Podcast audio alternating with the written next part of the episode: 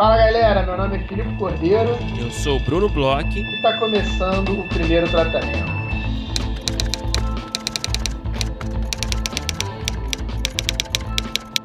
Fala, Bruno! Tudo bem? Senhor Filipe Cordeiro, tudo bem comigo? Como você está? Tudo bem, Bruno, tudo ótimo. E um como é que clima de Bahia? rodadas, né? Clima de rodadas, clima de rodadas assim, é, estourando. É, de novo, né, a gente falou aí no último episódio, é, esse ano a galera está mais é, preparada no início do, das inscrições, Sim. a gente já está recebendo bastante projeto, que é uma coisa ótima. É, parabéns aí para a galera que está mandando logo cedo e sempre vale fazer aquele é, avizinho, né? Não deixem para última hora, para o último dia. É, problemas acontecem. Quem está em São Paulo aí está vivendo as piores chuvas do ano. Cara, você precisa ver, isso aqui é uma loucura. Todo dia cai uma tá aguaceira né? nessa cidade, maluco, acaba a luz, acontece o caos, o pânico nessa cidade. Mas é, a internet pode dar problema, você pode ter alguma emergência, pode acontecer alguma coisa, e aí você acaba perdendo prazo a gente sabe, né, que a galera gosta de dar aquele, aquela última ajeitada nos projetos. Mas não deixe para a última hora, né? Esse alerta está sendo feito aqui constantemente pela gente, né? é, rodada, então, aproveite aí, inscrições abertas até o dia 30. Ainda sobre a rodada, tá rolando sorteio de uma inscrição gratuita lá na conta dos nossos grandes parceiros do Writers Room 51. Então vai lá, faz aquele trâmite todo para participar é, do sorteio, quem sabe ganhar a inscrição gratuita. Também a gente reforça aqui, todo mundo que se inscreveu, está se inscrevendo na rodada até o dia 17 de março, tem desconto de 10% no curso do nosso parceiro Maurício Riso, nosso parceiro e ídolo, né? Uhum. Maurício Riso, é o, o, curso A Lógica por Trás do Humor. É só você que é inscrito mandar um e-mail lá no roteiroriso.gmail.com, dizer que está interessado em fazer o curso, dizer que se inscreveu na rodada, não tem muito mistério. É, mais algum recado sobre a rodada de negócios, Felipe? Não, Bruno, acho que sobre a rodada é isso. A gente tem vários episódios, a gente tem um episódio especial. A galera que tiver com dúvida sobre como se inscrever, sobre o que precisa para se inscrever, que chegou aí por conta da nossa convidada dessa semana, né? Pode dar uma rolada aí no feed, procura, a gente tem um episódio especial só sobre isso, explicando passo a passo direitinho. E também tem tudo né, no nosso site, no primeirotratamento.com.br. Tem lá uma, uma aba, né? Rodada de negócios, não tem muito mistério. Isso. E além disso, Brunão, a gente sabe né, que a gente está com muitos apoiadores por conta da rodada de negócios. A gente vai também né, ter agora aí, final desse mês, a abertura de um novo ciclo do grupo de estudos. E a gente tem um recadinho aí, né, do nosso orientador do grupo de estudos, o grande Guilherme Petri, que a gente pode escutar. Posso dar o play, Bruno? Vai lá. Olá pessoal, tudo bom? Aqui é o Guilherme Petri, eu sou coordenador aqui do grupo de estudos do primeiro tratamento, além de roteirista e diretor. E estou aqui convidando todo mundo que tiver interesse em participar do nosso próximo grupo. Estamos abrindo agora as inscrições do nosso sétimo módulo, onde a gente vai ler, debater e conversar sobre o livro A Arte da Escrita Dramática, né? escrito pelo professor e dramaturgo húngaro Lajos Egri. Esse é um dos livros mais importantes e mais completos que tem sobre a escrita dramática. Ele já foi, se vocês escutam o podcast, né, vocês já devem ter ouvido falar dele. Ele foi recomendado por vários aqui dos entrevistados. É um livro super didático, cheio de exemplos, ele tem uma escrita bastante acessível e bem convidativa para quem quer se aprofundar e estudar um pouco mais sobre a arte da escrita dramática. Bom, o nosso grupo vai ter ao todo, então, nove encontros, né? O livro é dividido em três grandes capítulos. O primeiro encontro a gente vai tratar o primeiro capítulo, que fala sobre premissa. Aí depois vamos passar três encontros conversando sobre personagem, aprofundando sobre várias questões, né, que é um dos grandes temas, grande centro de atenção desse livro, né, um mergulho sobre personagem. Depois mais três encontros falando sobre conflito e suas, e suas variações. E os últimos dois encontros são de assuntos variados, assim, sobre gênero, sobre a escrita, sobre a origem da ideia, enfim, outros temas que abordam e, e tocam o tema da escrita dramática como um todo. Bom, o nosso grupo acontece quinzenalmente, às segundas-feiras, segunda sim, segunda não, às 19h15, onde a gente se encontra e conversa sobre o capítulo que a gente leu juntos, né, durante as semanas. Uh, e troca ideias, troca impressões. É um espaço muito interessante, muito legal, muito aberto e muito franco para que a gente se ajude estudando junto, melhorando a nossa escrita, aprimorando nossos projetos, né? Sempre com o apoio de todo mundo, de todos os colegas, de todos os, os companheiros aqui do nosso grupo de estudos. Bom, então é isso. Tá feito o convite a todo mundo. Espero encontrar vocês em breve. Uh, apoiem o primeiro tratamento, mandem um e-mail falando sobre o interesse de vocês em participar do grupo e vocês vão receber o calendário, todos os, os temas que a gente vai falar semana a semana e, obviamente, um PDF do livro para que vocês acompanhem o nosso grupo, tá bom? Espero vocês. Um grande abraço. É isso aí, Guilherme Petri, nosso grande coordenador. Tá todo mundo convidado, mais do que convidado. Eu já estou ansioso aí para participar desse grupo de estudos. E Brunão, é, a gente está aí numa semana, numa uma semana super agitada para o mundo do audiovisual. A gente teve o último episódio de The Last of Us aí que a gente vai falar em breve. Eu estou um pouco atrasado, mas a gente também teve Tô esperando Poxa, você terminar pra gente falar, hein? Vamos, vamos, vamos conversar. Você tá me enrolando. Agora... Não, agora que terminou, eu fico mais à vontade de maratonar. Ultimamente eu tenho ficado um pouco de bode de séries que eu gosto e eu não consigo ver de acordo com o meu desejo, entendeu? Uhum. Nem que seja assim, um uhum. episódio dormindo e vendo em uma semana, Sei. ou então vendo três episódios de uma vez só. Então agora eu já tô, já tô me sentindo seguro, apesar de que em breve, né, a gente tem Succession aí, e aí eu não vou conseguir, eu vou ver por semana.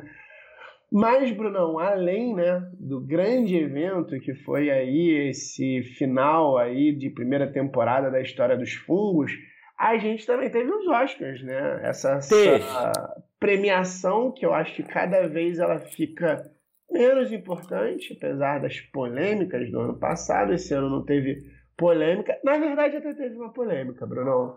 Qual eu acho que a gente tá teve, eu acho que a gente teve um grande ah, vencedor ah, da tá, noite. Tá, sim. Uhum. Que ele se tornou um filme meio ame ou odeie. Ele é. virou um filme. Você ele, escolhe ele... o seu grupinho, né? É... Se você quer ser um hater, um lover, você vai defender, você vai atacar, você vai escolher sua carta, né? É, ele, eu acho que tem uma, ele tem uma curva, né, um arco dramático interessante, porque eu acho que ele foi um filme que, principalmente aqui no Brasil e talvez até lá fora no primeiro momento, ele surgiu um pouco sem tanta pompa. Ele, ele começou, né, um, um filme da A24, que é uma produtora que todo mundo é, é queridinha aí, uhum. né, dos cinéfilos, principalmente a galera que gosta de terror. Eles têm aí um, um, uma forma de fazer filmes bem corajosa e, e bem diferentona, assim, eles têm uns valores de produção muito interessantes e às vezes com pessoas não tão famosas, eles lançam muita gente que está ali, é, não necessariamente é desconhecida, mas que fazia umas outras coisas e de repente eles botam é, como personagem principal. Acho que ano passado eles lançaram dois filmes que eu adoro, adoro, e até teve uma polêmica sobre é, melhor atuação, que foi o X, A Marca da Morte, Pearl, que a menina realmente está tá incrível. É, e lançaram tudo todo lugar ao mesmo tempo, que foi um filme que eu, pelo menos, tenho essa impressão. Eu lembro, eu lembro inclusive, que ele tinha saído já lá fora e, e não tinha nem data para estrear nos cinemas brasileiros. Então, assim, uhum. É, imagino né, que não era um filme que, num primeiro momento, se espera, esperava é, se tornar um fenômeno popular tão grande, porque se a gente for pensar né, em filmes de Oscar, ou então em filmes espetáculo, que ele tem um pouquinho né, de filme espetáculo, ele tem uma coisa meio Marvel, acho que a gente vai entrar daqui a pouco nisso, é, são estreias mundiais, ou pelo menos assim, estreia é, uma semana antes lá fora e depois já está aqui muito rápido, até por conta de pirataria. Então, é, nesse primeiro momento eu tenho a impressão de que a galera começou a abraçar muito filme, sabe? O cinéfilo, claro. o, o, o, aquele cara que gosta de encontrar alguma coisa, o hipster do cinema, o Bruno Bloch, né? Não, não audiovisual. Não só, para, para, para, não começa, hein? Não começa, tu não começa, hein? Ele, é, essas pessoas elas ficaram, caramba, vocês precisam descobrir esse filme, esse filme é isso, é aquilo. E aí rapidamente ele caiu nesse gosto aí do cinéfilo. Só que ele é um filme que ele tem muitas características para se tornar um filme é, pop, né? Ele Sim. tem uma linguagem um pouco TikToker, ele tem é, algumas coisas visualmente exageradas, assim. E aí, a partir do momento que eu acho que o grande público abraçou e ele começou a virar também o queridinho das premiações, esse mesmo cinéfilo, ele começou a querer achar defeitos. E eu acho que dá para achar defeitos. E começaram a achar muito. E aí se tornou um filme de, de torcida, né? É, ame ou odeie. Então, assim, abro, abro sobre essa explanação, acho que um pouco da história do Tudo em Todo Lugar, e não sei se Bruno concorda comigo. Cara, vamos lá, é, assim, é, fazer uma confissão para você, né? Então, eu tô, eu tô vivendo um momento que é muito delicado aqui no meu consumo de audiovisual, que é o que, que acontece. Eu tô morando num lugar é, mais isolado, né, no momento, e onde não tem um até tem um cinema, mas assim, só passa blockbuster e, e, e, filmes dublados e tal. E não chegou, né? E claro que não vai, não vai passar esse tipo de filme aqui, né? Então eu, eu tenho que assistir tudo em casa, né? Eu sinto muita falta de ir no cinema e eu acho que esses, esse, essa época do Oscar é uma época legal, né, de se ir ao cinema, né? Uhum. E eu acho que tem certos filmes que assistirem em casa, né, com todas as distrações que a gente tem em casa, né, do, do, do nosso mundo contemporâneo, é, torna-se um pouco difícil, né, você uhum. é, levar alguns filmes a sério, assim, né, é, dentro desse, desse contexto, né, de, de, de, de entretenimento, né, enfim. E aí, cara, o, o, esse filme que, que a gente está conversando agora, eu, eu confesso que eu desisti. Eu, tava, eu assisti sei lá, 25 minutos no máximo. Talvez meia hora, vai. É, num dia de semana, assim, sabe? Fim de tarde. Então, assim, não sei, cara. Eu acho que é um filme para você estar tá no. Você tem que estar tá no clima, né? É, ele é um filme que ele que tá requer no... um certo tipo de imersão, né? Uma imersão e você tem que estar tá muito nesse clima, né? Porque, no, assim, é, a proposta é meio que uma... É uma dinâmica, assim, meio... É uma gincana quase, vai. Uhum. É assim, uma palavra mais esdrúxula, assim, né? É, é uma, é uma grande brincadeira que se propõe a fazer, né? Uhum. E eu não estava exatamente nesse clima quando eu assisti, é, fico pensando até em reassistir, mas eu realmente não estava nesse clima, sabe? Eu estava gostando do primeiro ato, estava gostando daquela família, estava achando interessante ali os conflitos humanos ali na, na lavanderia, né? Mas aí, eh, aí quando começou essa, essa brincadeira do multiverso e tudo mais, eu já me desconectei, cara.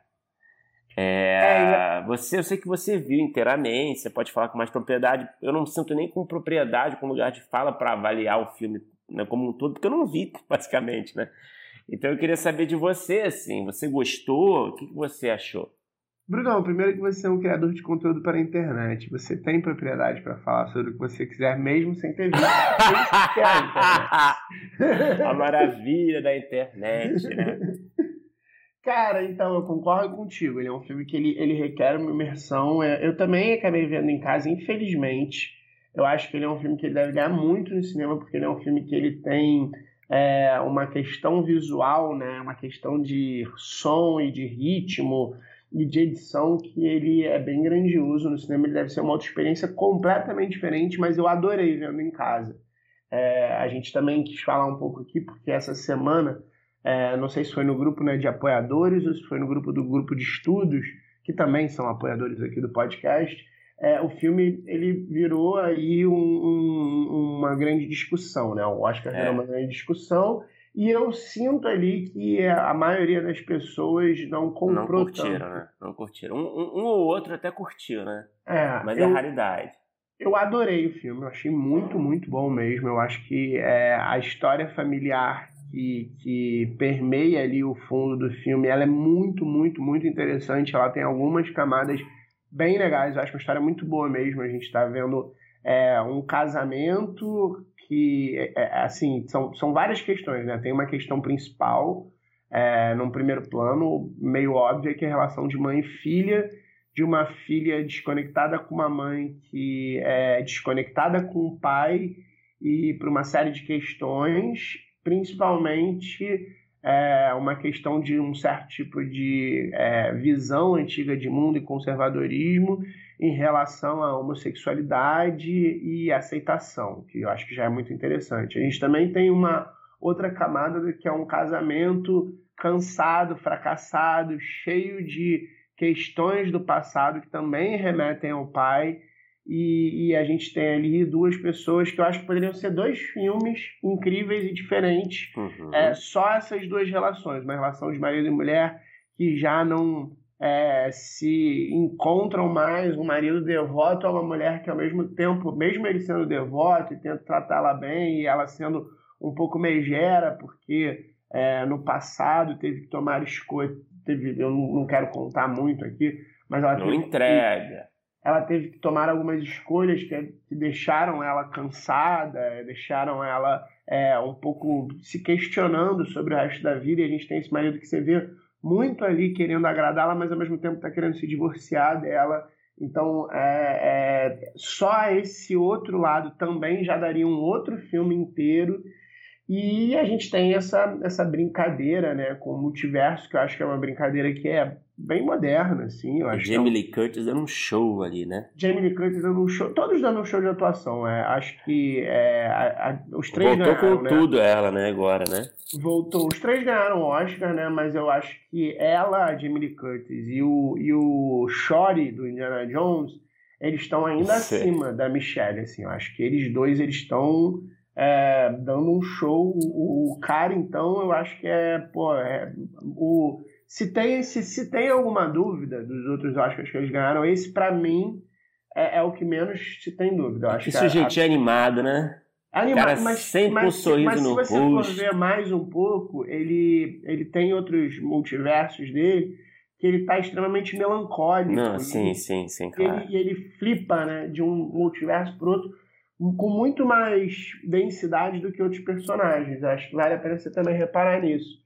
Agora, é, eu, eu adorei o filme, eu adorei que ganhou o Oscar. Eu Foi o é um... seu filme favorito?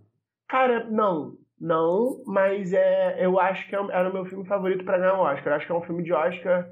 O meu filme favorito foi Triângulo da Tristeza. Olha que é só um que surpresa.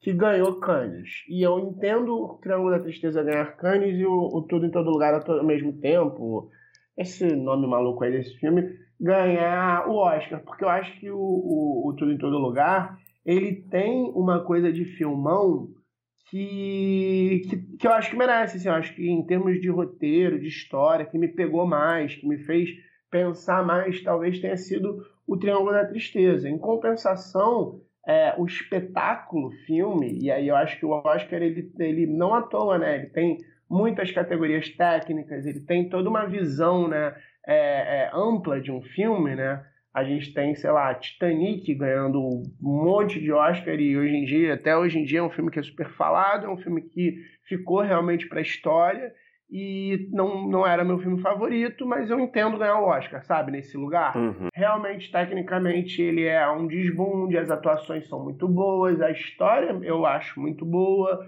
é, ele captura um zeitgeist do momento. Então, assim, eu acho que é, é um filme de Oscar mesmo. Assim, é um Sei. filmão de Oscar, muito melhor do que outras coisas que a gente já viu ganhando Oscar. É, com certeza. Mas, assim, muito, mas muito, muito acima da média. Acho que é um filme que, que não tem, tem, tem certos anos que me incomoda. Quem ganhou Oscar. É, porque tem um, por exemplo, teve aquele ano clássico, né, que virou até piada entre roteirista, que é o Green Book, né? É. Que é aquele filme mais é, basicão, vai. É, ele chega, a ser, ele chega a ser velho no ano que ele é, é lançado. É né? um filme careta pra é. caralho, clichê, assim, parece escrito com aquele manual de roteiro, né? É, ano passado mesmo, aquele do som lá, é, da família surda, né? Ah, eu não vi, o Coda, né? É, o Coda, assim, são filmes passáveis, Brad, é. sabe? É, e eu acho que esse não é um filme passável. Eu acho engraçada essa discussão. Eu, e de novo, assim, meu favorito, que eu tava torcendo, que eu amei, é o Triângulo da Tristeza. Eu acho que a gente Bom, gostei também, gostei também. É, é um que também levanta algumas polêmicas, mas eu acho que nem se compara, assim, como, como filme. Eu acho que tem as pessoas falando que era longo. Eu queria ver mais, mais é, 40 minutos dele. Eu achei um pouco longo. Eu cortava, eu tesourava um pouco, mas eu, eu achei. Eu achei, eu até, e, até a galera que, que eu tenho ouvido muito falar assim, ah, é tipo White Lotus, é tipo, eu, eu discordo um pouco, assim, sabe? Tipo, claro, tá fazendo uma sátira sobre os super ricos e tudo mais, né? Mas eu acho que vai para um outro lugar, né? Eu acho que é muito mais farsesco que o White Lotus. Tem, tem, outro, tem vai... um outro tempo, tem e um tem... outro tom, mas assim, ele, ele, essa coisa de como ele explora essas dinâmicas sociais, né? Os papéis uhum. de cada um na sociedade, né?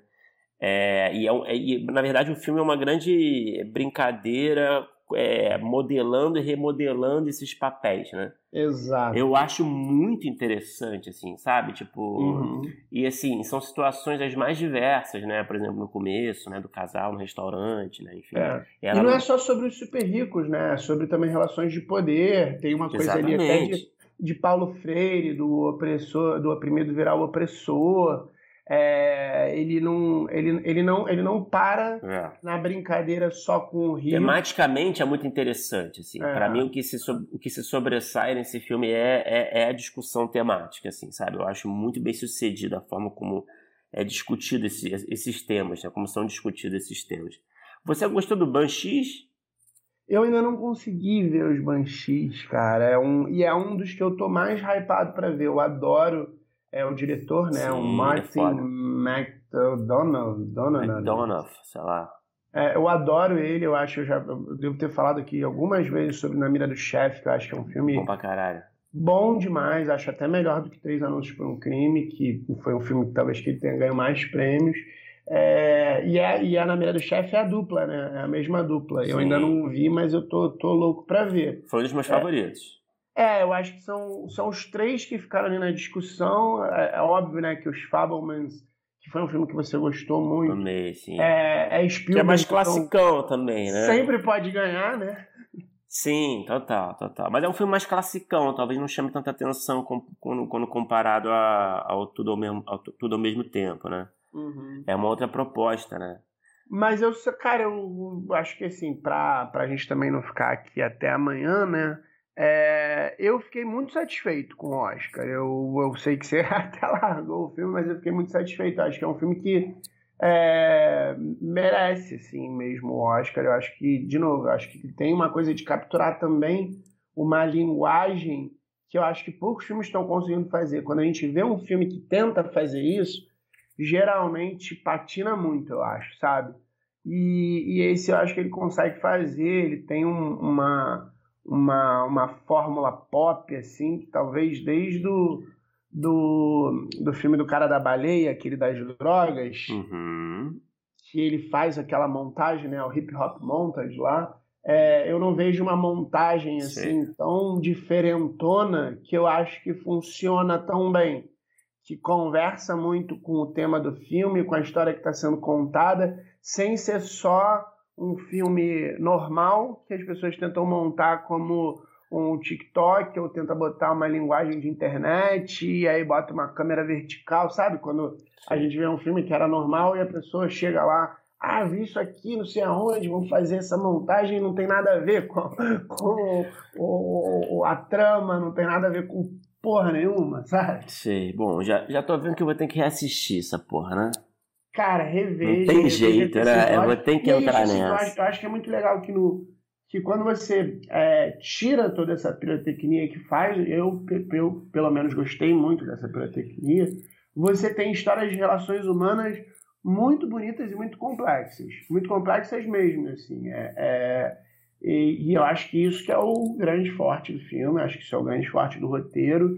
Ele consegue complexificar é, relações com é, essa linguagem pop, esse ritmo alucinado e acelerado, e quando você vê, você na verdade está vendo um filme é, sobre uma família que poderia ter passado todo ali naquela é, empresa ali de lavagem de roupa, sabe?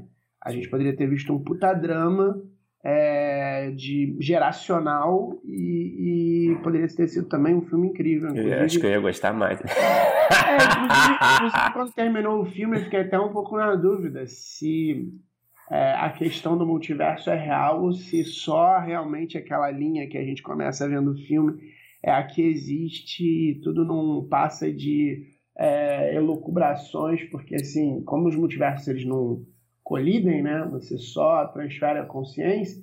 Você tem uma, você tem uma questão linear ali no, no, na loja né, de, de, de lavar roupa. E eu até entrei nessa pira em determinado momento. E eu até tô afim de rever para ver mais ou menos o que, que acontece se faria sentido ter uma coisa meio linear. Mas aí já começa a ser viagem minha. É, mas, Bruno, acho que a gente falou demais, né? Vamos falar. Você gostou sobre... do, do, do, do, Oscar como um todo? Eu confesso que eu achei meio chato, cara. cara Todo ano eu acho meio chato, pra falar a real. Então, eu acho que o Oscar é a premiação mais chata que tem. Eu já nem vejo mais. Eu vejo numa, numa segunda tela. Eu vejo ali um. um tô assistindo alguma série, alguma coisa, deixo ali no meu celular, hoje em dia, né? Passando em TNT e tal, essas coisas você consegue ver online ou boto uma live, alguma coisa assim, e aí vejo quem ganha. Aí quando começa monólogo, começa não sei o que lá, eu desligo assim minha cabeça, deixo baixinho, aí olho um pouquinho. Eu acho. Todas essas premiações eu acho chatas, cara. É, e, e, você não chegou a ver então a, a transmissão, né? A, a, transmissão brasileira, né? Não. É, que deu o que falar, né? eu só ia fazer um parênteses sobre a Camila Morgado, né? Porque a Camila Morgado, ela ela comentou ali durante a transmissão que ela que ela deu de cara com a Kate Blanchett no hotel do, do no elevador do hotel, né?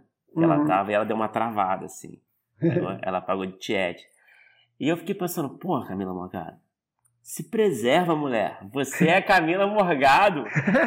Porra, caralho. Foda-se a Kate Blanchett. Mas enfim, vocês são só um desabafo aqui. Porra, Camila Morgado é foda pra caramba, né? É, foda pra caramba, mas aqui Blanchett também, né? É, mas, porra, Camila Morgado, irmão. Se preserva, mulher. Justíssimo, Brunão. Agora vamos falar sobre a nossa convidada de hoje. A gente é, é, um desses papos diferentes. Já começa diferente porque é um papo que a gente fez no Frapa, a gente fez ao vivo, foi uma conversa que a gente teve aí com uma roteirista que foi responsável por, pelo primeiro especial de Natal com, com protagonismo negro né, da Globo. Ela, foi, ela é uma roteirista que contou muitas coisas interessantes, contou principalmente sobre o início da carreira dela e como as coisas foram chegando e como ela foi encarando de uma forma muito diferente, muito humana, muito divertida. É, eu adoro esses nossos papos ao vivo, é, eles são sempre muito, muito legais, assim, muito diferentões. A gente teve é, perguntas no final, né? Então é um podcast aí que a galera que não teve no Frapa, que não pôde, ou que teve lá e que não pôde acompanhar a nossa mesa, vai poder conferir, que foi super legal. Contei, Bruno, com quem que a gente falou?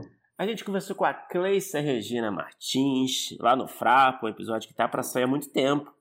Uhum. É, a gente teve esse papo ótimo com a Cleissa, falou sobre o, alguns dos trabalhos dela, né? O Juntos a Magia Acontece, Juntos a Magia Acontece 2, é, As Five, né? A série que ela escreveu a terceira temporada. É, a Cleissa passou pelo Laboratório de Narrativas Negras da FLUP, foi roteirista, é, indicada roteirista do ano no Prêmio Abra 2020, enfim. Ela tem um currículo aí bem recheado, né?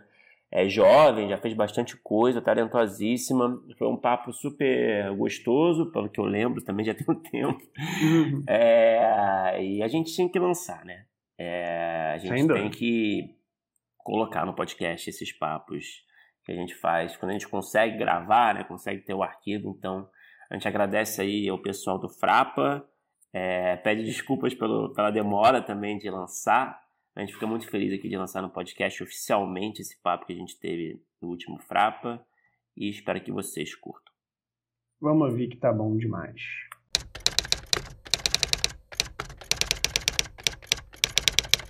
Bom, tudo bem? Boa tarde a todos. Muito obrigado por estarem aqui depois de almoçar. E, enfim, ficar acordado agora realmente é uma conquista. É, bom, é, agradecer primeiro ao Frapa pelo convite. É sempre uma grande alegria participar da programação pela terceira vez, terceira vez, né? Terceira vez. Né? Terceira vez. Tá e, e agradecer a nossa convidada, super convidada, Cleissa. E, bom, fazer, enfim, não, não tem muito mistério, né? A ideia é a gente fazer. Ó, tem um cartão, tô me sentindo assim, ó, Serginho Grosman. É, a gente vai, vai bater um papo com a Cleice como se fosse no podcast, né? Essa é a ideia, só que ao vivo. Vou fazer uma breve apresentação da Cleice, para quem não conhece, Cleice é Regina Martins. É, é autora roteirista na Rede Globo, criou e escreveu os especiais de Natal Juntos a Magia Acontece e Juntos a Magia Acontece 2. O primeiro foi vencedor do primeiro Leão de Ouro de Cannes da Rede Globo na categoria Entretenimento e do El Ojo de Iberoamérica. É, com especial, o primeiro a ter uma família negra como protagonista foi indicada a roteirista do ano no Prêmio Abra, olha só. Foi roteirista na terceira temporada da série As Five e atualmente finaliza a série documental Preto Tá Na Moda. Bom, prazer conversar contigo, Cleissa. É, cara, para começar a conversa, é, a gente sempre gosta de falar um pouquinho assim do seu background, né? Da origem da sua carreira, né? Eu estava dando uma pesquisada e eu vi que você se formou em ciências sociais, é isso, né? E aí a minha per primeira pergunta é, a primeira curiosidade é como se deu essa migração, né, dessa formação de ciências sociais para o roteiro audiovisual? Bom, gente, prazer estar aqui. Já queria ter sido convidada. E aí eles fizeram o quê? 300 episódios, me chamaram logo para um ao vivo, entendeu? É, mas super legal, escuto bastante podcast. E como eu fiz essa transição? É, acho que no fim do ensino médio, eu estava ali, acho que é importante dizer que eu estudei numa escola pública muito boa, que é o Pedro II, no Rio de Janeiro, Colégio Federal. É, então, no ensino médio, estava muito envolta em várias atividades artísticas. E acho que já gostava muito de cinema, assim. Cresci alugando muito filme. Mas, e aí pensei até em fazer comunicação social. É, cinema na UF não parecia uma coisa que dava para fazer na época. Mas estava um pouco numa pira de fazer uma coisa que eu achava mais política, talvez. Esse pensamento de jovem saindo da escola. É, e aí, apesar de gostar muito de cinema, de estar ali já fazendo umas coisas, filmando para trabalho final de matéria, fui fazer ciências sociais. É, e ao mesmo tempo que eu entrei na faculdade de ciências sociais, já fazia também curso de cinema por fora, porque eu gostava muito disso, mas via como um hobby. E é nessa coisa de ciências sociais, tipo, quero mudar o mundo com ciências sociais. Mas no meio da faculdade, é, logo no início também eu comecei a trabalhar com pesquisa, pesquisa sobre desigualdade racial. E aí no meio dei uma saturada, assim, falei, pô, tá pesado, ciências sociais tem uma coisa que a gente vê os problemas do mundo, mas não é a gente que muda eles. Eles vão continuar lá. E isso gera um certo desencantamento às vezes. Eu estava nesse momento assim, meio, putz, o que, que eu estou fazendo? Será que eu realmente gosto disso? É, teve sim um término de namoro que fez querer mudar tudo na vida.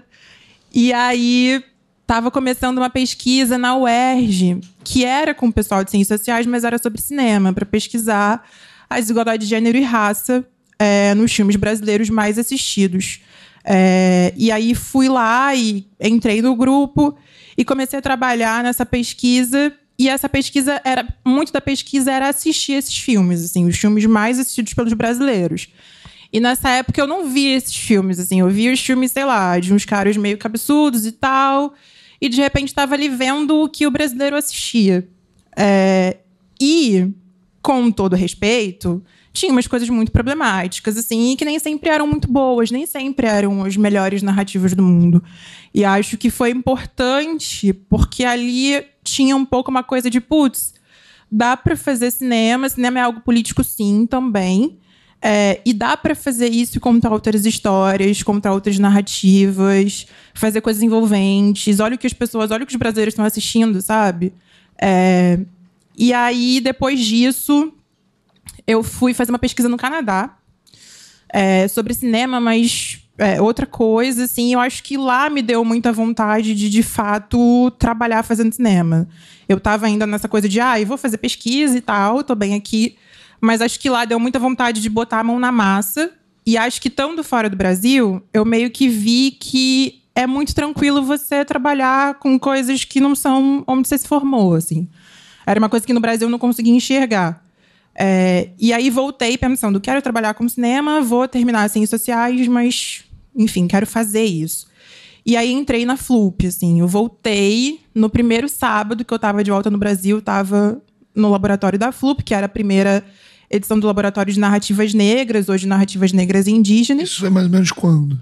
Isso 2017. É, e aí, e era isso, assim, eu já fazia vários cursos de cinema, já gravava uns curtas, assim.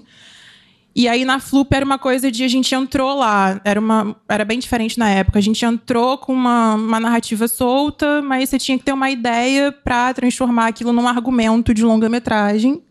É, e a Globo estava envolvida e a Globo ia, talvez, adquirir é, três argumentos.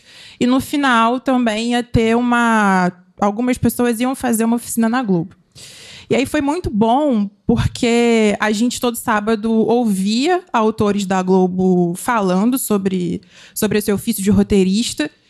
E foi muito interessante porque, assim, eles não, não, eles não tinham aulas prontas, eles falavam mais sobre as trajetórias, mas era ótimo ver o quanto era uma coisa muito plural, é, as pessoas vinham de várias áreas, e o quanto essas pessoas que estavam na televisão estavam muito bem empregadas, na verdade. Assim, era diferente do corre que eu via com os amigos de cinema, que estavam sempre atrás de edital, sempre com muita dificuldade, assim. Então, parecia que dava para você escrever é, e ter ali uma atividade remunerada, tranquila.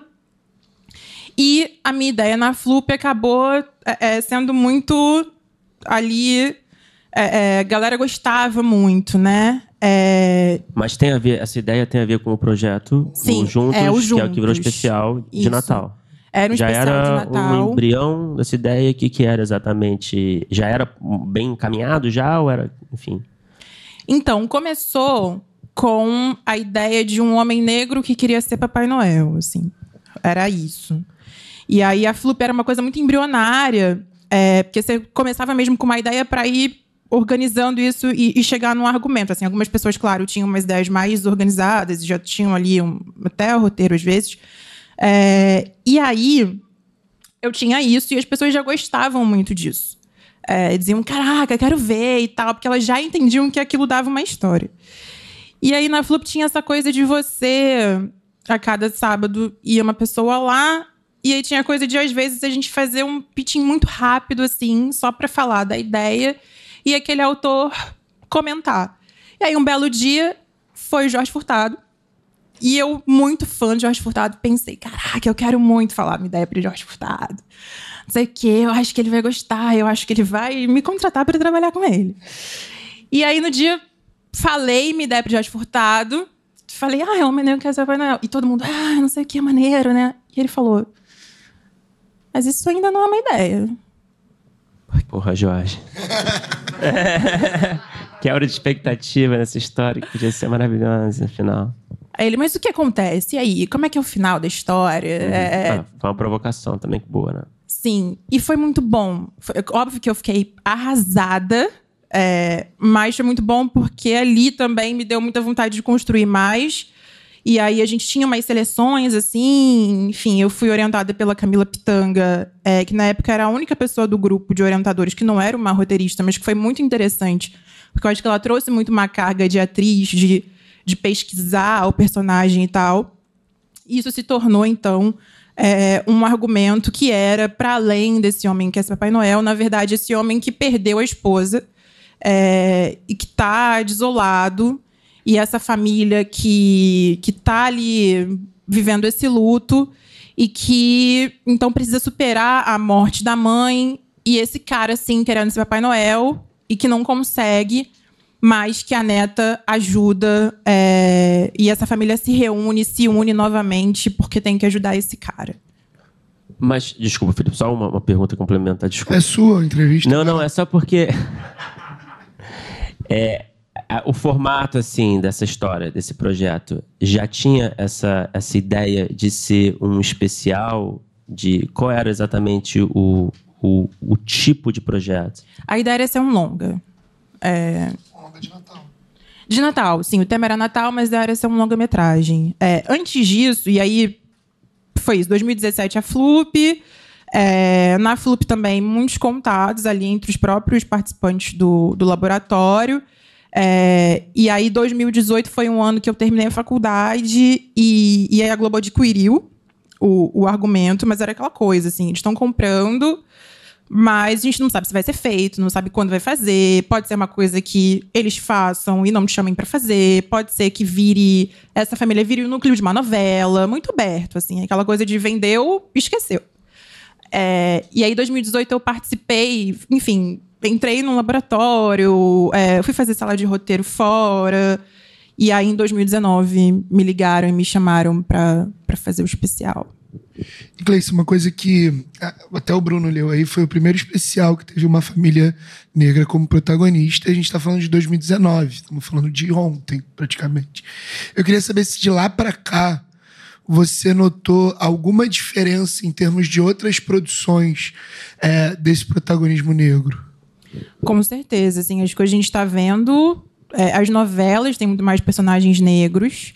É, acho que as séries eu não. Tem, acho que tem, mas acho que é, é, é muito interessante ver esse aumento de número nas novelas porque o especial foi muito, assim, foi acima da média de, de audiência que esperavam, assim, e as pessoas se emocionaram muito. Então, acho que entenderam que é possível, que é isso que as pessoas querem ver, essa diversidade, as pessoas querem se ver na tela. É, então, acho que tem uma diferença. E já em 2000 ali, 2018, eu acho, fim de 2018, início de 2019, é, eu já tinha uma preocupação de, tá, eles compraram essa história e a gente precisa fazer porque ela vai ficar, felizmente, ela vai ficar defasada. Porque você já estava começando a ter Papai Noel Negro em, em shopping e tal. Então eu pensava, caraca, se não fizer agora, depois, felizmente, vai ser uma história que não vai ter o que contar, assim, sabe? Não vai ter Pelo o menos... impacto, né? Exatamente. Então eu pensava, caraca, eles precisam fazer isso logo. É, e rolou. E que bom. Você acaba de ganhar um crédito de uma pergunta. Obrigado, Bruno, porque. E, e aí me diz uma outra coisa. Você, depois da Flup, depois que você voltou, é, você mudou de vez totalmente para roteiro audiovisual, voltou a fazer alguma coisa com ciência social, ou a, o cinema mordeu de vez aí e ficou e, e para sempre vai ser? Eu acho que o bichinho de ciências sociais está em mim ainda. É, acho que me ajuda muito, me ajuda muito a observar, pensar as histórias. É, acho, eu não sei o que eu escreveria se eu tivesse feito faculdade de cinema de comunicação. Mas o que, que você acha que, que, que mais faz diferença dessa sua formação para trabalhar especificamente com roteiro? A observação, é, observar muito e eu acho que os meus roteiros, eles vêm muito, assim, da realidade. É... E, eu, e, a, a, e é isso. Hoje, no Frapa, a, a, de uma mesa que era multitramas, narrativas multitramas mais cedo. É, eu acabei não falando que eu acho que ciências sociais tem a ver. Eu tenho muita dificuldade de escrever roteiros que você segue um personagem só. Tenho muita dificuldade com isso. E acho que tem a ver com ciências sociais porque a gente em ciências sociais a gente aprende que cada pessoa é um mundo de inúmeras possibilidades, cada pessoa é formada por muitas coisas, assim, sabe? E acho que isso ajuda muito a pensar personagem, é, a pensar diferentes pontos de vista é, numa narrativa. Eu acho que acrescenta muito, assim, eu, eu, eu, gosto e o tempo todo eu fico pensando, e aí eu tento, às vezes eu tento muito também não pensar, acho que tem um momento que eu estou tentando me desligar também, porque senão você fica ali querendo pesquisar, pesquisar, pesquisar, achando que ah, eu preciso pesquisar muito profundamente esse tema para escrever sobre ele, e às vezes não. Às vezes você precisa só também seguir intuição que não é o que acontece em ciências sociais. E, e em termos de processo, é, o, como é que parte uma ideia é, é, de observação? Assim, por exemplo, o que que te move a começar a querer escrever uma ideia para audiovisual? É dessa sua observação? É de, de alguma coisa que você nota, algum, algum lugar que você observou com esse olhar de ciência social? Ou, sei lá, é de um plot? Como é, como é quando você tem essas primeiras ideias que você quer transformar em audiovisual, como é que é o, processo? Acho que as ideias surgem de forma diferente. É, essa, por exemplo, do especial, eu conheci o Milton em 2016, é, num evento, e fui falar, obviamente, vi Milton Gonçalves ali, fui falar com ele, e ele foi um amor, uma fofura. É, e eu falei para ele que eu pesquisava, fazia pesquisa. É, e ele me deu o cartão dele, falou: ai, me procura, eu adoro trabalhar com gente jovem, vamos fazer alguma coisa. E eu fiquei, caraca, como assim, Milton Gonçalves? Eu fiquei, cara, o que, que eu faria pro Milton Gonçalves? Ele tinha que ser o protagonista da história, óbvio. É, e imaginei ele como Papai Noel. E, obviamente, um Papai Noel negro, uma questão aí. Essa a história dos Juntos surgiu assim. É, essa ideia veio assim. E acho que são coisas que eu vejo na rua ou é, coisas que acontecem que podem começar de uma forma bem pequena, mas que aí eu preciso muito entender o que eu quero falar com aquilo. É, tal, um, um idoso negro que é Papai Noel, sobre o que, é essa história, sobre o que, ela pode ser, é, para onde eu posso levar ela, é, o juntos, pelo menos, Natal. O que, que é o Natal? É, o Natal, para mim, era muito mais, talvez, mágico quando eu era criança, então tem que ter criança. É, acho que vai muito daí e acaba que eu demoro muito para começar a escrever, porque eu, eu só consigo começar a escrever quando eu, quando eu sei muito o que eu quero dizer ou qual é o tema daquela história. E quando eu já começo a enxergar um, um início, meio e fim, mais ou menos, sabe? Mas acho que hoje eu acho que pode vir de qualquer lugar. Durante a pandemia eu fiquei com muito medo, que eu pensei, caramba, como é que eu vou ter ideia? Eu não vou sair na rua, não vou, sei lá, pegar ônibus. Mas tive ideias durante a pandemia também em casa. É, acho que é, é, do, é um pouco do mundo, assim, mas acho que sempre acaba esbarrando em coisas que eu já penso sobre, ou coisas que eu já um pouco estudei, assim. Enfim, acho que no fim das contas o especial é sobre uma família negra é, ou uma família superando o luto, sabe? Não sei se eu respondi bem a sua pergunta. E aí você fez o, o a parte 2, né? A sequência dos Juntos. E, que deve ser um, um puta desafio, né? Porque você criou um universo, tudo bem, né? Que já foi é, uma puta realização no primeiro filme, já tem os personagens, você sabe muito bem o que, que você está contando, em termos de tema, de história, mas agora você tem que aproveitar tudo isso que você criou para é, contar um novo capítulo, trazer novidades narrativas. Eu queria que você falasse um pouco dessa experiência, assim, se foi desesperadora se foi tranquilo e qual foi o seu raciocínio ali? Qual foi a chave ali que você, putz, tá, agora eu tenho uma, eu sei o que eu quero falar. Foi extremamente desesperadora, tenho traumas. é, e era isso, eu estava escrevendo as five, eu estava fazendo as five, e aí vieram falar comigo falaram, cara, a gente quer um, um outro especial com a mesma família que se passa no Natal. Você pode pensar aí o que você quiser, mas essa mesma família e Natal. É, e, e assim, na verdade, o especial foi em 2019. No início de 2020 já tinham me pedido um outro especial. É, e aí eu estava escrevendo. E aí. Mas que não seria a parte 2, seria uma outra história. Não, era. É isso, tem que voltar um pouquinho. Em 2019 o especial fez muito sucesso, é, é, mais do que o esperado, eu acho. Então, início de 2020, janeiro, já me falaram: a gente quer outro especial. É, e nesse momento falaram: ah, você pode pensar o que você quiser, mas se for família, legal. E eu queria fazer com essa família. Achava que era que seria legal continuar vendo essa família. Só que 2020, início de 2020, é, eu estava escrevendo e aí foi uma loucura. Fiquei muito nervosa para pensar em alguma coisa. Consegui pensar no meio de um show, show de Jorge Aragão. Vi o Jorge Aragão assim, aquele velhinho muito fofo, tinha uma ideia. Pô, é... que maravilhoso o é. início das suas ideias. E aí, e aí comecei a escrever. Só que nessa época, e o, o protagonista ainda era principalmente o Milton Gonçalves. É, e aí ele teve o AVC. E antes de eu entregar, é, e aí eu falei, putz, eu acho que o Milton não vai conseguir fazer. E de fato ele já estava é, um pouco cansado quando a gente gravou. É, eu falei, caramba, não vai rolar, mas terminei de escrever e veio a pandemia. E aí, de fato, não ia rolar mesmo. E aí, 2020 é, mudou, mudaram pessoas importantes na direção da Globo. 2021, no final do ano, aí sim, eu estava fazendo os Five e vieram, queremos um especial de Natal com essa mesma família. Eu fiquei, caraca, o é, que, que eu faço? E aí, definitivamente, a gente não ia ter o Milton. É, e aí tinha um pouco. E aí falava sobre Covid ou não, e eu já sabia que eu não queria falar sobre Covid. E aí, como é que, que eu faria, já sabendo que eu não tinha esse personagem que era tão importante? É... e aí eu fiquei um pouco pensando o que que o que, que para mim era muito importante no primeiro, que eu queria trazer de novo no segundo, é, e talvez o que eu não, não tinha conseguido abordar no primeiro. E aí o que eu pensei, assim, eu revi o especial.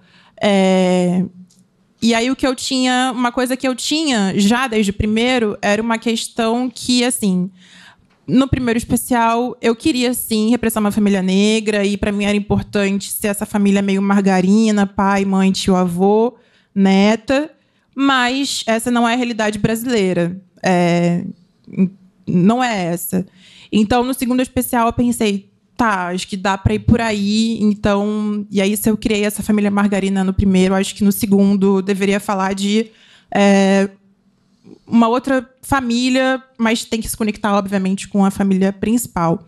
E aí eu pensei nesse menino que não tinha feito um, um pedido no ano passado e é, queria, sim, continuar, dizer que ah, é o ano seguinte, então. Ele não tinha feito o pedido dele, todo mundo conseguiu o que queria e ele queria muito conhecer o pai. É, e aí eu tinha a questão que era, é uma história bem óbvia, assim, bem comum. O menino que, que quer, não conhece o pai quer conhecer o pai, e o pai, na verdade, está ali do lado dele, ele já conhece. É, e aí, um pouco como contar isso também. E, gente, tiveram muitos desafios, porque era isso. Eu estava ao mesmo tempo na sala das Five, é, tinha Covid. Foi um, uma produção que começou um pouco mais tarde, então a gente tinha menos tempo para gravar. É, e a gente tinha menos tempo com as crianças também. É, teve uma mudança de atriz, a Camila já não estava na Globo, então entrou a Heloísa Jorge no lugar dela. A gente ficou, uai, como é que o público vai receber isso? Mas recebeu super bem.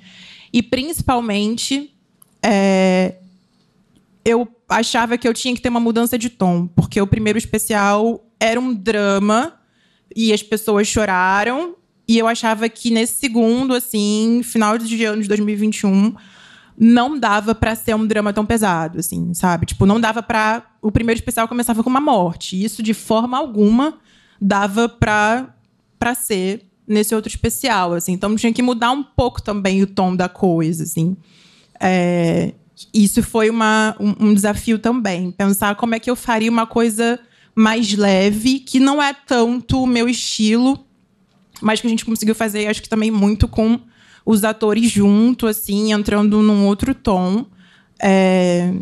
E rolou, assim. Acho que rolou. E você falou que estava, na época, escrevendo as Five também. E, e, e você estava escrevendo de casa, os dois. E como é que é esse processo de. Porque, assim, você trabalhou primeiro na Flup, que um monte de gente falou da Camila Pitanga, do Jorge. Tal. Como é que foi trabalhar nesse período em casa, em, em, dois, em duas coisas grandes, uma sua e uma série pô, incrível, e longe de todo mundo? Para você mesmo foi muito difícil, foi diferente, bom até também. Tem gente que gosta. Não, foi difícil, foi difícil porque eu sou o tipo de pessoa que eu gosto muito de sair para trabalhar, de sair de casa achar que tem que fazer um trajeto, chegar num outro lugar. Não, e tem uma coisa, voltar para casa e, e, deixar o trabalho lá. Putz, é a melhor coisa, né? Pois é, assim. E aí não tinha, não tinha muito como. É... E era muito difícil, uma coisa que foi muito difícil no começo, e é óbvio também, é, é... teve um momento que eu pedi pro Cal, falei, Cal, tá bem pesado, eu quero concentrar um pouquinho aqui, uma, umas pelo menos um mês no especial. E depois eu volto para as Five. É, isso rolou e o Cal falou: vai lá e, e volta pra gente. Isso foi bem importante. Porque, assim, tava muito difícil fazer uma virada de chave também. Porque as Five é um, um, projeto jovem e tem uma coisa de ah, jovens, sexo, drogas. É, e o especial não, assim. Era uma coisa família, Natal. É, então era muito difícil. Às vezes eu trabalhava, eu estava de tarde na sala das five, a gente criando história, falando. E de noite eu estava tendo que pensar numa história super família, assim. Era difícil fazer essa mudança, até de, de tom, de como escrever. É, mas eu fiquei, assim, acho que um mês e meio fazendo as duas coisas. É, e aí, um mês eu falei: não, vou ter, preciso terminar o especial e concentrar só nisso. É, e, e, e, aí depois eu voltei para as Five. Fiquei acho que fora de uns dois episódios é, dos oito que são a terceira temporada, né? E nisso também, Jorge Moura, meu supervisor, que foi meu supervisor no primeiro e no segundo, é, também super do meu lado, dizendo: não, agora é hora de concentrar no especial, vamos embora. Não dá para fazer as duas coisas ao mesmo tempo. É, falando da Das Five ainda, né? Você escreveu, você entrou na terceira temporada. Eu queria saber, né, como é que foi. A gente sabe, né, que entrar num projeto que está em andamento, já que tem uma trajetória já construída, tem sua própria dinâmica de sala, né? É, pode levar um, algum tempo até para adaptação né, do roteirista que está entrando no projeto, que, que, é nada mais natural do que isso. Eu queria saber como é que foi para você isso, pegar esse bonde andando, chegar nessa festa que está rolando já, como é que você se adequa, como é que você consegue entrar nesse mesmo clima criativo, de energia criativa? Cara, foi muito bom. Foi muito bom porque como a gente, eu como eu entrei na terceira temporada, acho que teve também uma questão de que éramos quatro roteiristas e o Cal, e dessas quatro, três estavam é, é, escrevendo a série pela primeira vez, é, e éramos quatro mulheres e o Cal. Então acho que era uma configuração meio específica. Mas foi muito bom porque, estando na terceira temporada, o, o Cal sabia muito que ele, o que ele esperava das personagens, ele conhecia muito bem aquelas personagens, elas estavam muito bem desenhadas. É, e você tinha uma liberdade para criar algumas coisas porque você não precisava apresentar mais ninguém. Estavam apresentados, a não ser que a gente criasse um personagem novo ali. É, eu acho que isso foi muito bom, porque a gente conseguiu fazer uns episódios temáticos. É, e eu já participei de, de sala de, de roteiro de desenvolvimento é, umas coisas que acabaram não rolando, que às vezes é muito difícil, porque o criador ele não tem tão claro na cabeça dele o que ele quer, é, e você, como colaborador, fica meio. E agora, o que, que a gente faz? Para onde a gente faz? Porque essa pessoa tem que dar o caminho, às vezes ela não sabe, ela está criando, é, e a gente fica muito preso, tem, tendo que apresentar as coisas. Então, eu acho que entrar. Eu adoraria agora só entrar em série que está na sei lá qual temporada. Deixa a galera já né, se estressar antes. E, já, exatamente, é. já chego com tudo Deixar só. É, a mesa posta, só pra gente começar, né? Você quer fazer uma Devolver. É, vai devolver, por favor. E como é que é para você, como é que você enxerga como roteirista a diferença entre é, escrever uma série, é, que é um, um processo mais coletivo, né? E escrever, no caso, por exemplo, os especiais que você escreveu, que é um processo que, claro, sempre vai colaborar com alguém, mas vai ser, na maior parte do tempo, mais individual, mais solitário, né? O que, que você vê, assim, nessa, nessa, nesse contraste de positivos e negativos, assim? Tem, tem algum, algum desses processos que te agrada mais por algum motivo? Não sei se tem algo que me agrada mais, mas acho que, por exemplo, seria impossível escrever uma série sozinha, sozinha.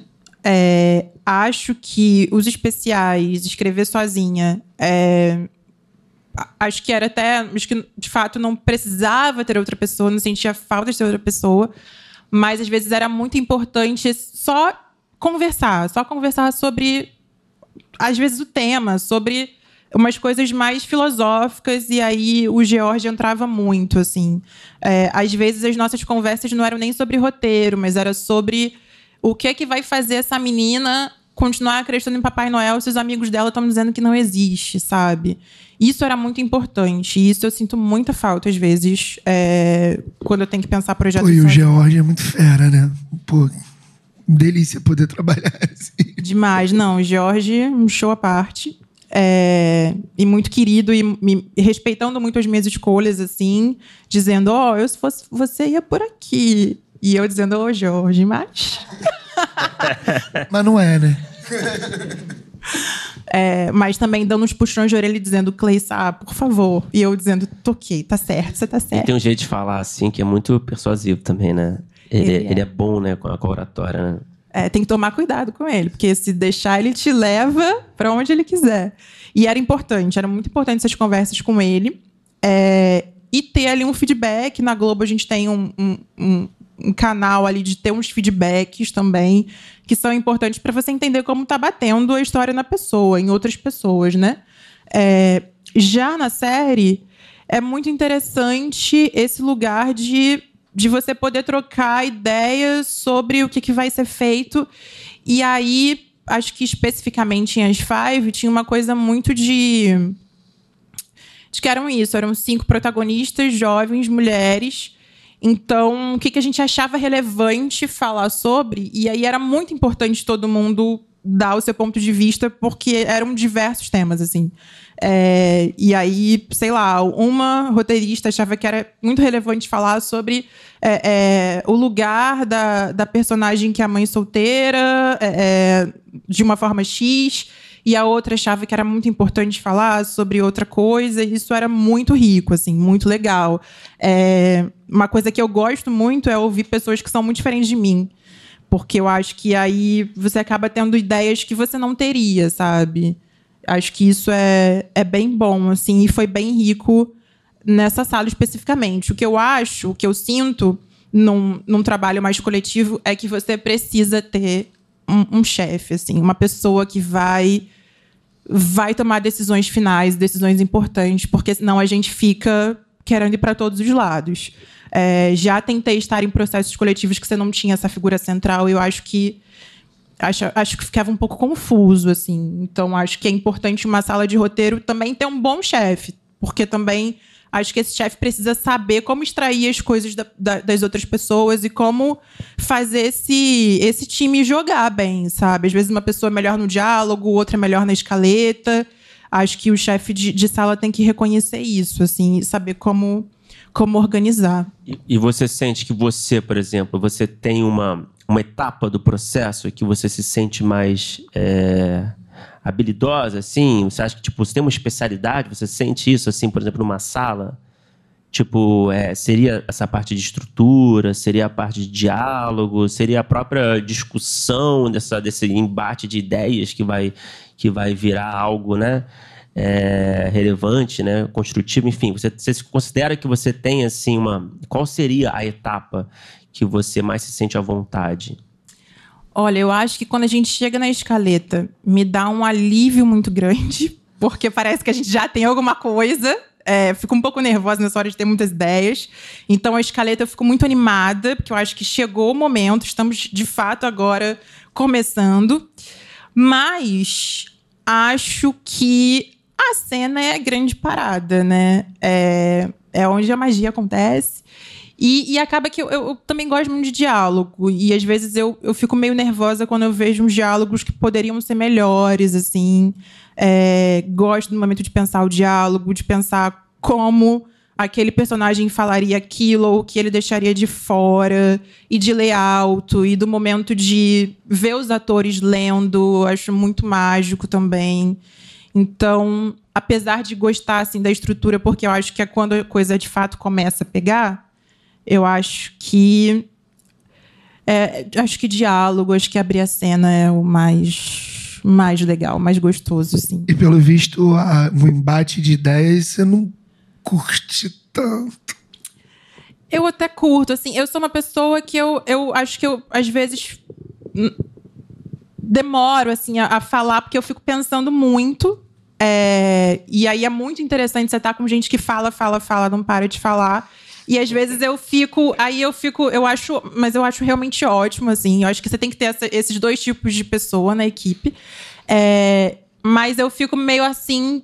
Porque às vezes parece que a gente está com ideia demais. E aí, quando a gente está mais centrado, que a gente começa a fazer escaleta é onde eu acho que aí acho que a coisa começa a falar, vai andar, a gente vai conseguir fazer todos esses episódios e, e, e vai rolar. Até também nos, nos projetos pessoais, assim, a, a, escrever argumento eu acho, nossa, eu escrevo porque eu acho importante, mas às vezes, sei lá, fazendo agora, começando a escrever projetos de longa, às vezes eu vou e começo a esboçar uma escaleta é, para depois voltar no argumento só para também sentir aquele texto de, na forma de argumento, mas é, argumento é um drama para mim, assim, escrever.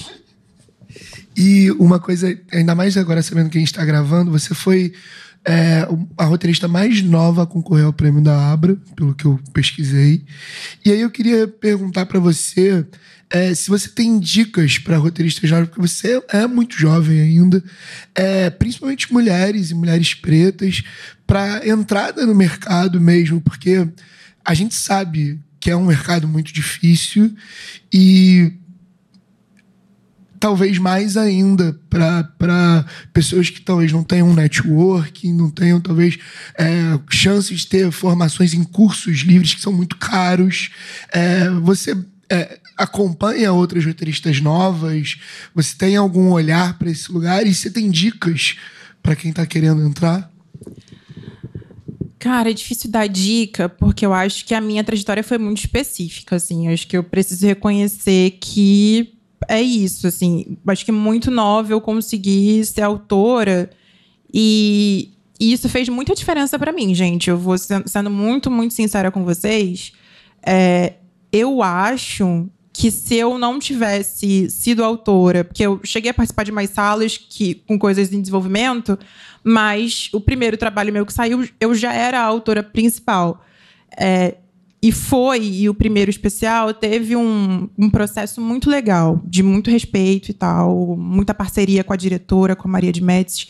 É, e eu confesso para vocês, eu acho que se eu não tivesse dado essa sorte também, acho que foi também sorte de estar no momento certo, no lugar certo, com a história certa, é, eu não sei se eu continuaria sendo roteirista, assim. Se eu tivesse tido experiências, se eu tivesse tido algumas experiências que eu tive de colaboração, de roteiro, é, sem, ter, sem ter sido autora antes, não sei se eu estaria aqui falando com vocês. Primeiro, porque foram experiências bem ruins, assim. Acho que tem. Infelizmente, a galera tem procurado muito mulheres negras para estar em sala de roteiro, mas em certas circunstâncias que são bem problemáticas. É... Tipo, para validar um problema. Exatamente, assim. E, e, e com muito desrespeito também.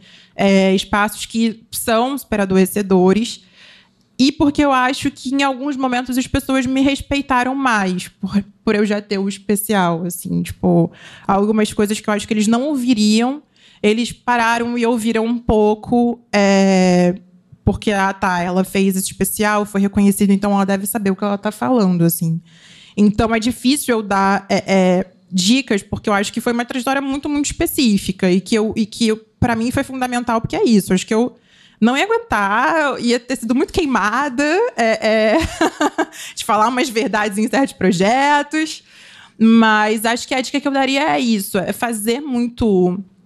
Se conectar e se conectar com pessoas que pensam como você. Que, porque, assim, muitos, eu participei de alguns laboratórios é, que os colegas, às vezes, não podiam pegar um trabalho e me indicavam. Isso era muito legal, isso era muito maneiro.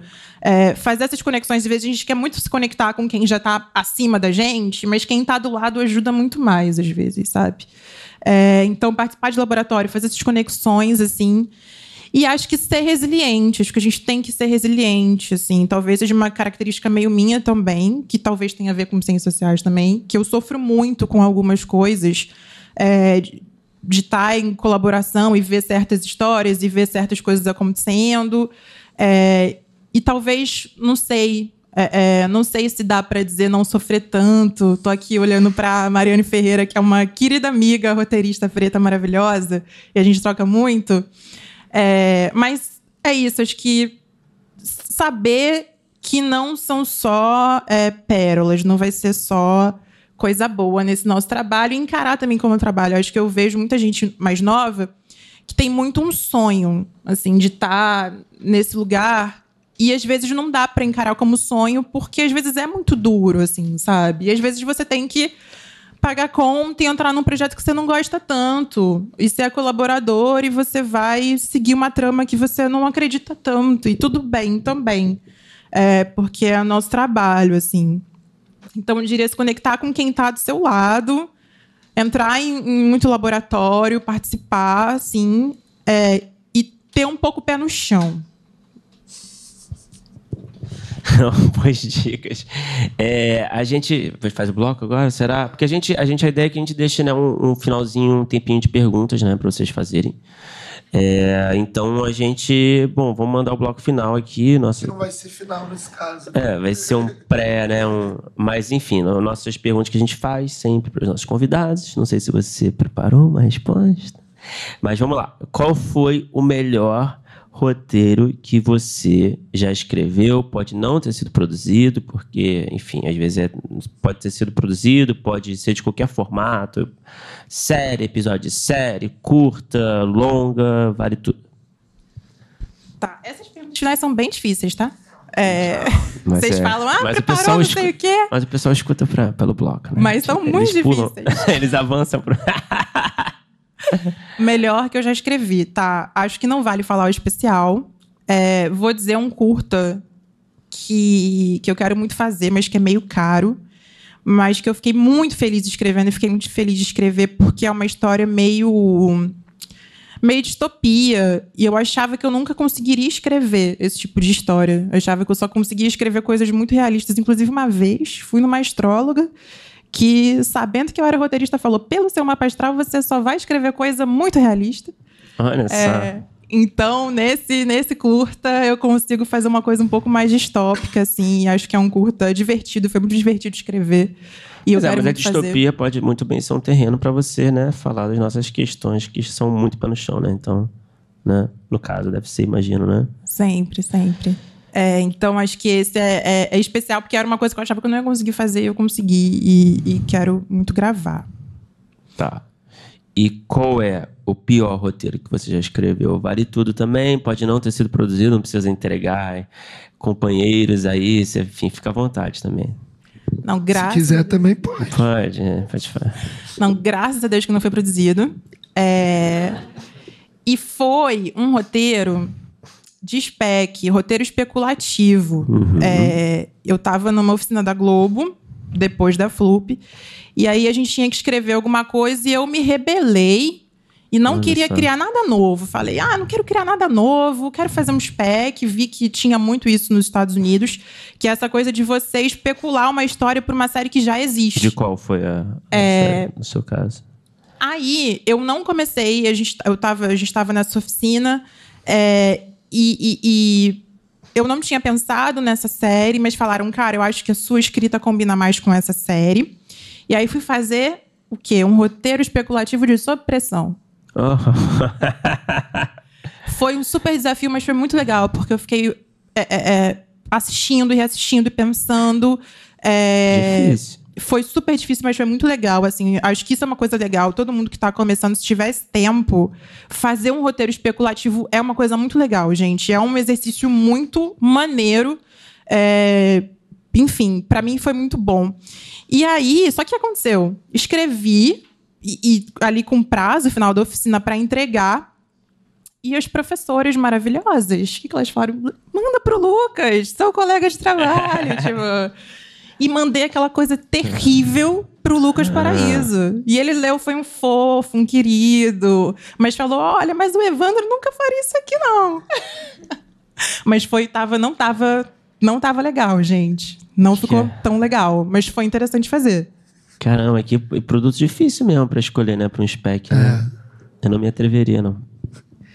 E o que, que você assistiu, nacional ou estrangeiro, qualquer formato, que quando terminou você pensou, pô, eu queria ter escrito isso e acho que não vale sua pressão depois dessa sua resposta. Essa também é muito difícil, principalmente porque eu acho que eu sou o tipo de pessoa que às vezes eu vejo uma coisa muito maravilhosa e eu só fico maravilhada. Eu fico, caraca, eu não ia conseguir fazer isso assim, porque às vezes é uma coisa muito louca, muito diferente do que eu faço. É, então, eu vou dizer, eu vou responder o que é que eu vou responder? É, muita coisa, tem muita coisa que eu queria ter feito parte. Eu acho que às vezes não é nem tipo, ai, queria ter tido essa ideia, mas queria muito ter feito parte. pode disso. ser também. É, e eu acho que poderia falar vários filmes da Filmes de Plástico, eu sou muito fã. É, mas vou dizer. Não posso falar duas coisas? Pode. Pode, quantas quiser, na verdade. Vou falar, então, uma coisa da, da televisão e uma de cinema. Acho que de televisão, A Grande Família é, era um seriado que eu via. Muito bom, né? E, gente, imagina escrever uma cena para Agostinho Carrara, pro Lineuzinho, Mendonça. Deve ser, deveria ser muito incrível. é, era apaixonada. E do cinema, muita coisa também. Mas é, mas é isso, também é isso. Eu, eu, acho que não ia ser nunca a mesma coisa, mas adoraria ter feito o jogo de cena do Coutinho, que eu também sou muito fã. Olha só, duas respostas bem diferentes, né?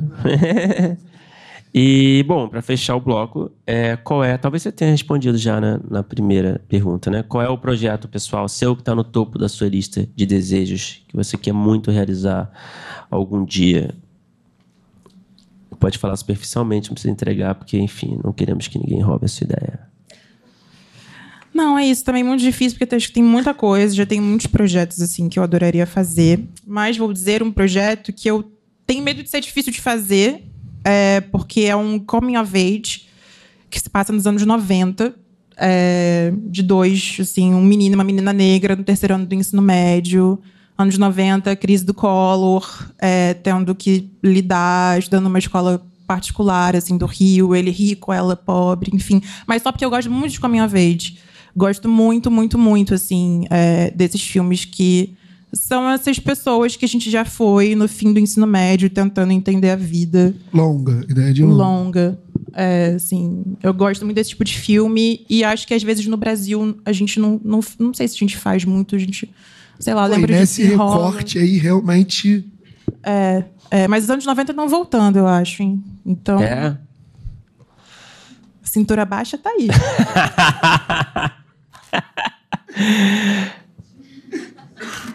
É bom, é, vamos abrir para perguntas então para Cleissa. Quem tem perguntas? Olha, temos a primeira pergunta, o senhor de, de vinho.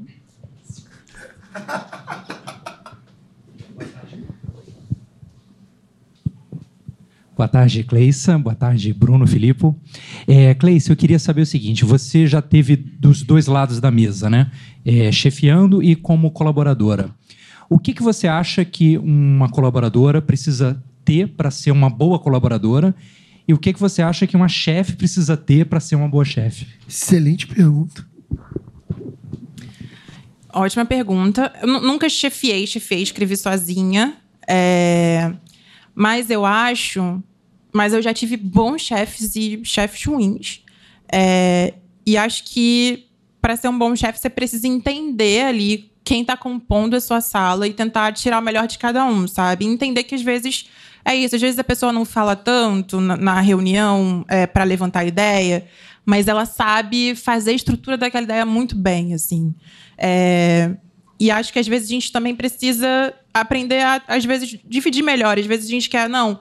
Às vezes, numa sala, o melhor é dar um episódio para a pessoa escrever inteiro. Às vezes, em outra sala, não é assim que vai ser a melhor forma de divisão, sabe? É, e é difícil, às vezes é difícil o, o chefe, às vezes o chefe fica muito perdido e ele é, é, é, não consegue alimentar também a equipe. Isso, é acho que isso é uma coisa importante no começo do, do processo, se alimentar a sua equipe é, também para todo mundo estar tá na mesma vibração. E aí eu acho que é uma coisa difícil do colaborador. Difícil não, acho que é um desafio, assim. Você entrar na mesma vibração daquele projeto é, e entender muito a cabeça de quem está chefiando e às vezes é, às vezes abrir mão é, e, talvez dos dois lados às vezes o, o chefia é, ouvir o que o colaborador está falando ter ouvidos abertos eu já vi pessoas que não sei porquê, mas às vezes tinham um pouco de medo de ouvir os colaboradores. É, é e isso é ruim, porque é o momento de você ouvir, cara. Se o seu colaborador está falando que, ó, isso aqui pode dar problema, vão falar que isso é problemático, escute, porque depois o público vai cair matando, sabe? É, enquanto colaborador, você saber que tudo bem, às vezes o caminho que seu chefe está propondo não é o melhor, mas é o que ele quer fazer e, e, e é o que ele está acreditando ali. E assim você também vai chegar lá e, e essa pessoa está chefiando e, e também lembrar que o seu chefe, por mais que ele seja seu chefe, ele é uma pessoa que está, se é o projeto dele, ele está ali muito nervoso de estar tá fazendo do próprio projeto. É, enfim, acho que esses dois lados se entenderem é um, um jogo, assim. Mas também acho que também tem muito do perfil de cada um. Acho que tem pessoas que têm, não tem tanto perfil de colaborador. E tem pessoas, eu vejo pessoas que são perfis muito, muito bons de, de, de, colaboração, assim, que dão muitas ideias e que não tem problema nenhum de dar uma ideia que ama é, é para contribuir com o projeto de outra pessoa, sabe? Acho que você tem que ser muito, ter muito peito aberto para ser colaborador. Mais alguma pergunta? Tássia. Oi, Cleissa, tudo bem? Bruno Filipe. Eu queria saber se você tem algum ritual de escrita, tanto em casa quanto quando você sai para uma sala, do tipo, você tem que fazer exercício físico, senão você não consegue escrever, ou então fazer um chá, ou então regar plantas, tipo, alguma mania, assim. Ai, quem dera fazer exercício físico antes. Isso é muito bom. É, eu gosto, às vezes, eu acho que eu tenho uma coisa de. Às vezes eu procrastino bastante. É, então eu já separo um tempo grande, assim, porque eu sei que só metade daquele tempo eu vou ficar procrastinando. É, às vezes eu gosto de tentar ouvir músicas que têm a ver. É, nesse projeto que se passa nos anos 90, eu fui procurar quais eram as músicas que estavam tocando na rádio, sabe? É... Mas você escreve com a música tocando ou você escuta para entrar na vibe e depois tira? Não, eu escuto para entrar na vibe e depois eu tiro. É, assim. Tem uma galera que escreve com música eu não, não consigo. Também não consigo. A música que a gente escuta é o vizinho com a furadeira, porque sempre começa. Quando a gente procrastinou muito, estava no silêncio. Quando a gente começou a escrever. Quando chega no dia do prazo, né? O vizinho resolve quebrar a cozinha. Tem um problema é. também se você escolher, tipo, tem gente que escreve com música clássica, sabe? Que eu acho meio, meio pretencioso, na verdade, né? Bonito e tal. Mas é, pode te iludir muito, né? Porque você pode estar achando que você está escrevendo a melhor cena todos os tempos, porque a música tá foda, né? Então tem um, um efeito assim inebriante, assim, que é perigoso também, penso eu, né? Mas acho que eu tento me conectar com aquele projeto de alguma forma. É, as Five tinha uma playlist é, que fizeram com as músicas da primeira temporada. É, nos projetos de Natal, eu tinha quando eu era menor, meu pai tinha uma fita de pagodes natalinos. Que aí eu achei no YouTube e ficava ouvindo. Você assim. tem que criar uma playlist no Spotify. Pelo amor de Nem Deus. sei se tá no Spotify essas músicas, porque assim, o negócio é do passado. É, pagode natalino, mané. Gente, muito maravilhoso, tá? Netinho de Paulo cantando Jingle Bells, é tudo. É, alguém tem mais alguma pergunta? Joana vai perguntar. Atenção. Oi. Alô. Tá? É, você alguma vez já se sentiu invisibilizada é, numa sala de roteiro, sendo. Ou se você já se encontrou é, na posição de única mulher ou única negra e por isso talvez se sentiu invisibilizada? Cara, é, eu acho que a gente está no momento. Não sei se a gente está nesse momento ainda, mas estava no momento em que as pessoas queriam mulheres negras na sala de roteiro, só que não existia uma conversa aberta sobre isso. Eu acho que isso é o pior, assim, para mim. Mas em qual sentido? Assim, no sentido de que você sabe que estão te contratando porque eles precisam de uma pessoa negra, mas eles não falam isso abertamente. É, eu acho que isso é um pior, sabe? Eu acho que é melhor quando fala abertamente. Fala, olha só, eu não tenho ninguém negro, eu preciso de alguém, você tem que me falar as verdades. Eu acho que isso é, é melhor é um jogo mais aberto, do que dizer, ai, ah, a gente gosta muito do seu trabalho, a gente acha que você tem muito a ver. É, quando a pessoa quer muito, enfim, é, é, se alimentar ali da sua história própria, que na verdade às vezes nem tem a ver, não é nem aquilo que ela está pensando. É, então, acho que eu me senti mais invisibilizada quando só me chamavam por eu ser negra, é, mas não existia uma conversa aberta sobre isso. E, e aí ficava um jogo meio tipo, eu sei que você quer, mas você não me falou abertamente. Aí eu fico meio assim de falar que isso aqui é racista, porque eu não sei como você vai receber.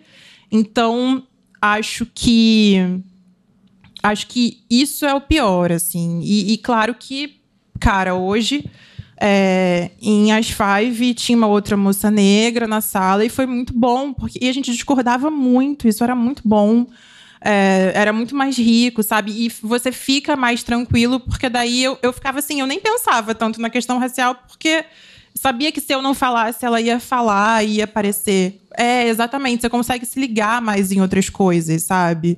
É, queria muito dizer que, ah, não, eu cheguei a dizer essa frase, falei, não, a partir de agora nunca mais vou ser a única negra na sala. Mas mentira, porque não consigo controlar isso. É, então, acho que vai acontecer aí, mas uma coisa que eu coloquei para mim é que a partir de agora eu só entro nos projetos que o papo é muito aberto e que eu já falo.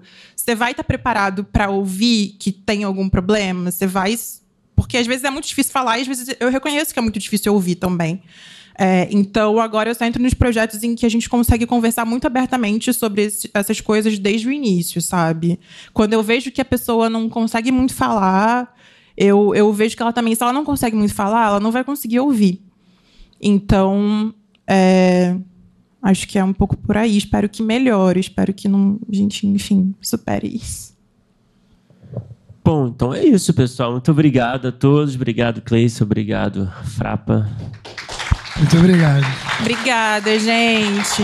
Pô, você arrasou. Sobrevivi. Eu. Não, não tem